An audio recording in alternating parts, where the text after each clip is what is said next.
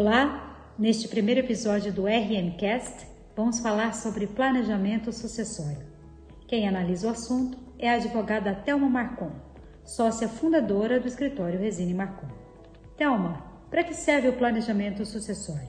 As pessoas têm dificuldade de lidar, seja com a morte, seja com a aposentadoria.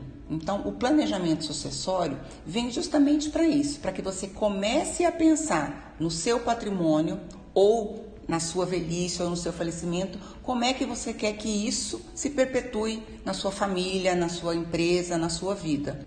Qual a importância do planejamento sucessório? É que essa empresa ou esse patrimônio tenha uma perenidade, tenha uma sustentabilidade, para que você possa hoje ter trabalhado e no seu futuro você colher os frutos disso ou deixar isso muito bem descrito, a forma como você quer que isso seja disposto. E para que, que serviria esse planejamento sucessório?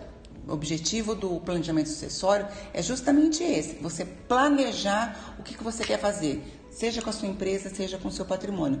Quais seriam os principais benefícios do planejamento sucessório?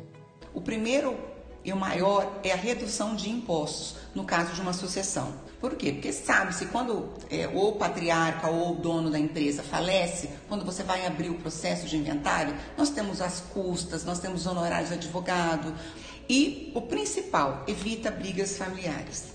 Porque já vai ter deixado tudo resolvido, tudo estabelecido de como o patriarca quer que faça, ou com a empresa ou com seu patrimônio.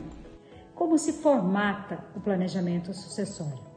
Depende de um estudo, da análise concreta de cada caso, para verificar quais seriam as possibilidades. São inúmeras, mas podemos enumerar uma criação de uma hold, uma doação de bens ou de cotas, um testamento ou outras possibilidades jurídicas. São inúmeras possibilidades que existem e vai depender de cada situação concreta, seja do patrimônio ou da empresa que vai ser objeto de planejamento sucessório. Você ouviu o comentário de Thelma Marcon, sócia fundadora do escritório Resine Marcon.